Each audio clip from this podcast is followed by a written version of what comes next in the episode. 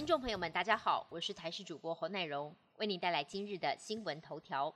华航诺富特群聚案确诊人数持续增加，也影响到部分地区对台湾人入境的松绑措施。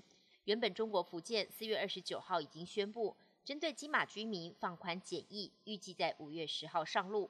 不过政策还没生效，八号就突然喊停，主要因为台湾近日本土案例增加，相关单位演绎暂缓松绑措施。这也让台商跟有探亲需求的民众很失望。对此，指挥官陈时中回应不便评论，强调台湾防疫在全球排名仍属前段班。五月报税季起跑，今年财政部首度新增手机报税功能，民众在家只要一只手指就能轻松报税，不用与他人接触，全程不需要读卡机和下载 APP，民众直呼超方便，也成功带起报税潮。财政部统计，纵所税开放短短申报四天，就有将近五十八万户申报。其中有三成透过手机报税，而且第一周的报税人数相较去年同期大增三成。超级可爱的 Hello Kitty 热气球首度在台东亮相。每年暑假最夯的活动就是台东热气球嘉年华。今年主办单位特别重金打造全球独一无二的 Hello Kitty 热气球，而且还穿上在地的布农族传统服饰，超级吸睛。八号清晨首度亮相，吸引不少民众起了个大早，抢先一睹可爱的 Hello Kitty 热气球。英国威廉王子跟凯特形象亲民，备受民众喜爱。最近他们开设 YouTube 频道，订阅人数短短几天破四十万，首支影片观看次数超过两百七十万。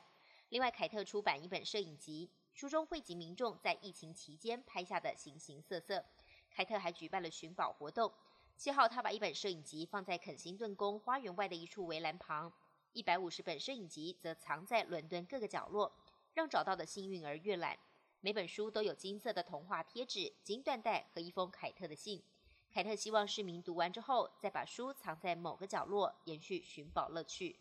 随着英国疫苗接种率提升，英国运输大臣在七号宣布，将对十二个列入低风险的国家解除旅游禁令。英国未来把旅行的目的地分成绿色、黄色跟红色三个等级。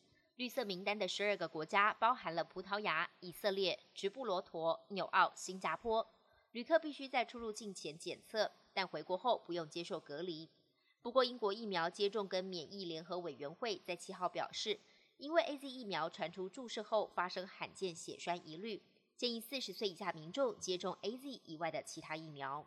来自中国蒙古戈壁的沙尘暴伴随着西北风进入朝鲜半岛，七号南韩首都圈等地受到沙尘暴笼罩，陷入一片雾白，严重影响境内的空气品质。韩国气象厅预计，八号沙尘暴将扩及全国各地。七号下午，首尔地区就被黄白沙给遮蔽，PM 二点五浓度达到一百二十七微克每立方公尺，号称是南韩六年来最强的沙尘暴。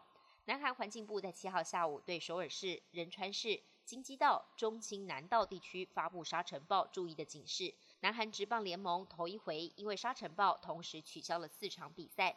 官方也呼吁高龄长者、幼童以及具有呼吸道疾病的民众，非必要不要外出。本节新闻由台视新闻制作，感谢您的收听。更多内容请锁定台视各节新闻与台视新闻 YouTube 频道。